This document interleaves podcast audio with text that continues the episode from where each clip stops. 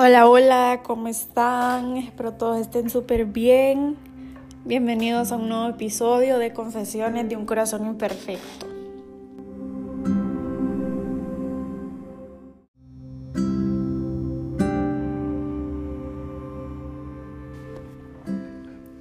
¿Qué quiso decir Jesús cuando dijo, toma tu cruz y sígueme? En Mateo 16, 24. Comencemos con lo que Jesús no quiso decir. Muchas personas interpretan la cruz como una carga que deben llevar en sus vidas, una relación tóxica, un trabajo que no te gusta, una enfermedad. Con orgullo autocompasivo dicen, esa es mi cruz que tengo que llevar. Dicha interpretación no es lo que Jesús quiso decir cuando dijo, tomen su cruz y síganme. Cuando Jesús llevó su cruz hasta el Gólgota para ser crucificado, Nadie estaba pensando en la cruz como símbolo de una carga que había que llevar. Para una persona en el primer siglo, la cruz significaba una cosa y solamente una cosa. La muerte por la forma más dolorosa y humillante que los seres humanos podrían desarrollar. Dos mil años después, los cristianos ven la cruz como un símbolo valioso de la expiación, perdón, gracia y más que todo el amor. Pero en los días de Jesús la cruz representaba solamente muertes tortuosas. Por lo tanto, tome su cruz y síganme significa estar dispuesto a morir con el fin de seguir a Jesús. Esto se llama morir a sí mismo. Es un llamado a la entrega absoluta. Después que Jesús ordenó llevar la cruz, dijo, porque todo el que quiera salvar su vida la perderá, y todo el que pierda su vida por causa de mí, éste la salvará.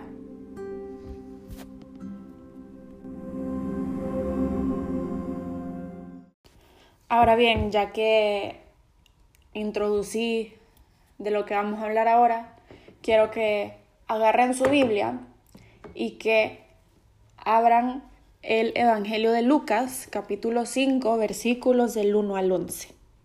Ahora que ya lo tienen, la vamos a leer y después reflexionar acerca de eso. En una oportunidad, la multitud se amontonaba alrededor de Jesús para escuchar la palabra de Dios, y él estaba de pie a la orilla del lago de Genezaret. Desde ahí vio dos barcas junto a la orilla del lago. Los pescadores habían bajado y estaban limpiando las redes. Jesús subió a una de las barcas, que era de Simón, y le pidió que se apartara un poco de la orilla. Después se sentó y enseñaba a las multitudes de la barca. Cuando terminó de hablar, dijo a Simón, Navega mar adentro y echen las redes. Simón le respondió, Maestro, hemos trabajado la noche entera y no hemos sacado nada, pero si tú lo dices, echaré las redes. Así lo hicieron y sacaron tal cantidad de peces que las redes estaban a punto de romperse. Entonces hicieron señas a los compañeros de la otra barca para que fueran a ayudarlos. Ellos acudieron y llenaron tanto las dos barcas que casi se hundían. Al ver esto, Simón Pedro se echó a los pies de Jesús y le dijo Aléjate de mí, Señor, porque soy un pecador.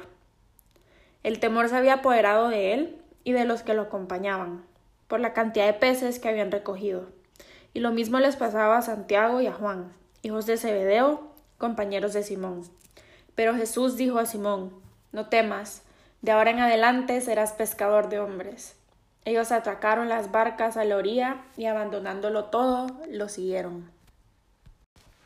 Antes de empezar con esta reflexión, quiero contarles acerca de dos cosas. La primera es el símbolo de la pesca en ese pasaje. Vamos a llamarle la pesca milagrosa. La pesca milagrosa en la que Jesús cambia los planes de los pescadores y les muestra la eficacia de confiar en Él, tiene dos simbolismos. Lucas enfatiza el llamado a ser pescadores de hombres, mientras que Juan enfatiza, enfatiza, perdón, enfatiza que es la presencia viva del Señor la que permite cumplir con la misión. Y otro mensaje que quiero compartir antes de entrar a la reflexión es el no temer. Observemos cómo Simón Pedro inicia un diálogo sencillo con Jesús, pero al reconocerlo como el Señor le pide que se retire, pues se siente indigno ante él. Jesús le da la confianza y quiero que conserven en sus corazones estas palabras con que Jesús fortalece a Pedro. La Biblia repite más de 70 veces para que continuemos continuamente renovando nuestra confianza en Dios. Si Dios estuviera en el cuarto de al lado, ¿estarías listo para platicar con Él o te daría temor? ¿Crees que tus temores son excusas válidas para no acercarte más a Jesús? Así que bueno, el Evangelio de hoy cuenta cómo Pedro fue llamado por Jesús. El Evangelio de Marcos coloca el llamado de los primeros discípulos al comienzo del ministerio público de Jesús. Esto en Marcos 1, versículos del 16 al 20. Lucas lo coloca después de que la fama de Jesús se había extendido por toda la región, en Lucas 4:14. Jesús había curado a mucha gente y había predicado en las sinagogas de todo el país. El pueblo lo buscaba y la multitud lo apretaba por todos los lados para escuchar la palabra de Dios. Lucas hace más comprensible este llamado. Primero, Pedro puede escuchar las palabras de Jesús a la gente y enseguida presencia la pesca milagrosa.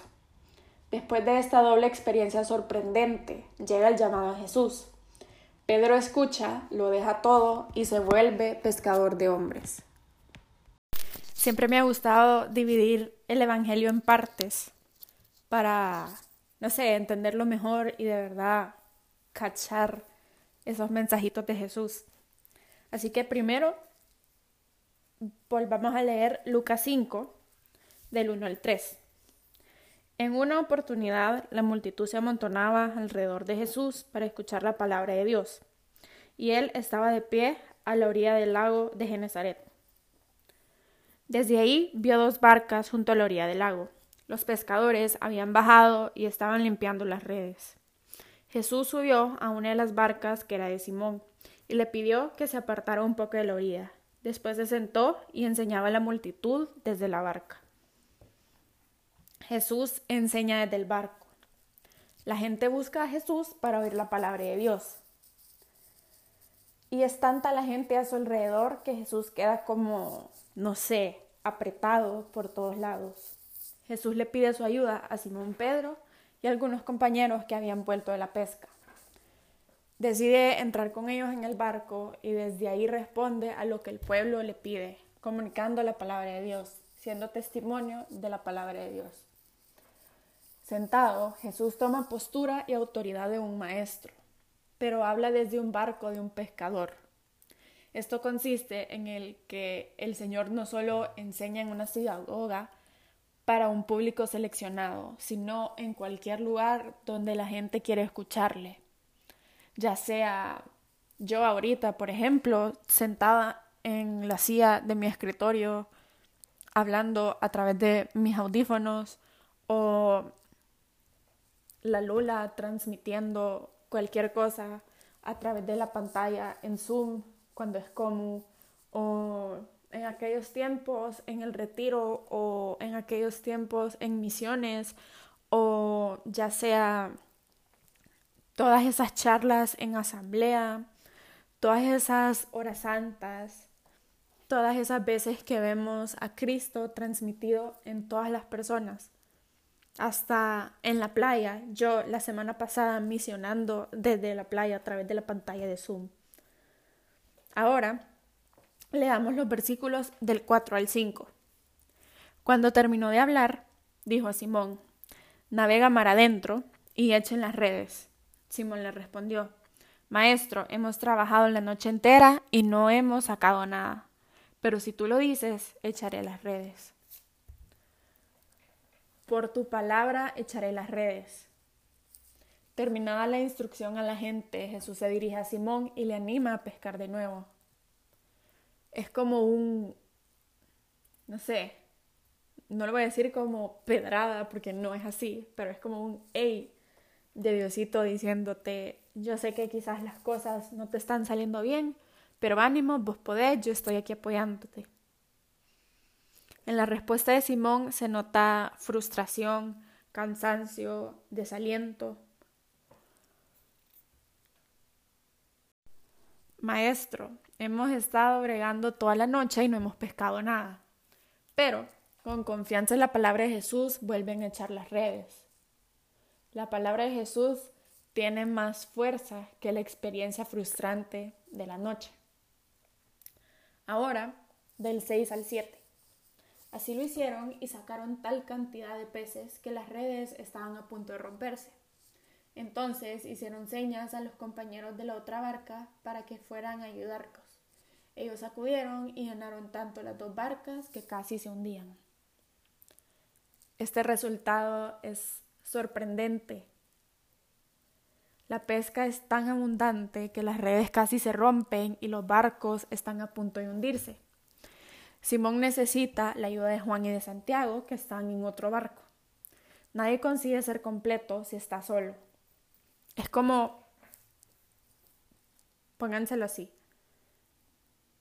Dios te pide tu 1% para que Él dé su 99%, pero si tú no das tu 1%, Él no puede poner su 99%.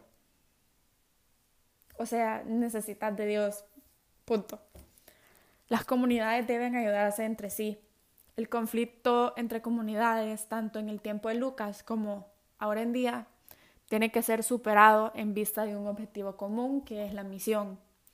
La experiencia de la fuerza transformadora de la palabra de Jesús es el eje alrededor del cual las diferencias se asumen y superan. Y finalmente, los versículos del 8 al 11. Al ver esto, Simón Pedro se echó a los pies de Jesús y le dijo, Aléjate de mí, Señor, porque soy un pecador. El temor se había apoderado de él y de los que lo acompañaban, por la cantidad de peces que habían recogido. Y lo mismo les pasaba a Santiago y a Juan, hijos de Zebedeo, compañeros de Simón. Pero Jesús dijo a Simón, No temas, de ahora en adelante serás pescador de hombres. Ellos atracaron las barcas a la orilla y abandonándolo todo, lo siguieron serás pescador de hombres. La experiencia de la proximidad de Dios en Jesús le hace percibir a Simón quién es. Y luego le dice, aléjate de mi Señor, que soy un hombre pecador.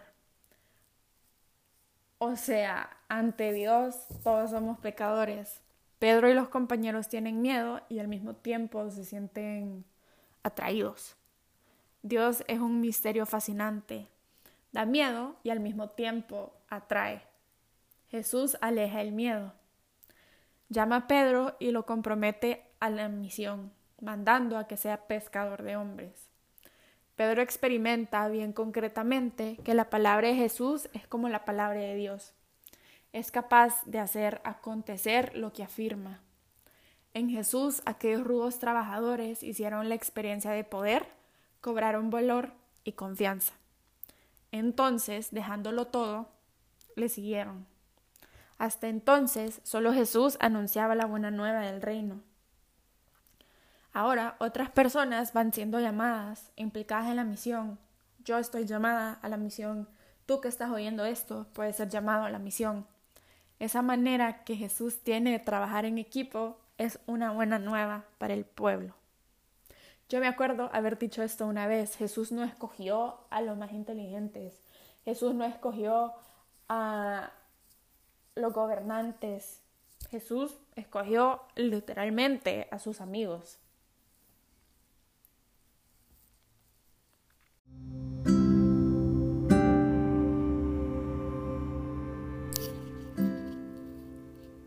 Quiero dejarlos con dos preguntas. Bueno, una. Ya hablamos de la cruz, ya hablamos de lo que puede ser nuestra cruz en nuestro día a día. Y ya hablamos de que Dios nos manda a ser pescadores de hombres, a dejarlo todo y seguirlo. Pero ¿qué es lo que tú tenés que dejar para poder seguir a Jesús?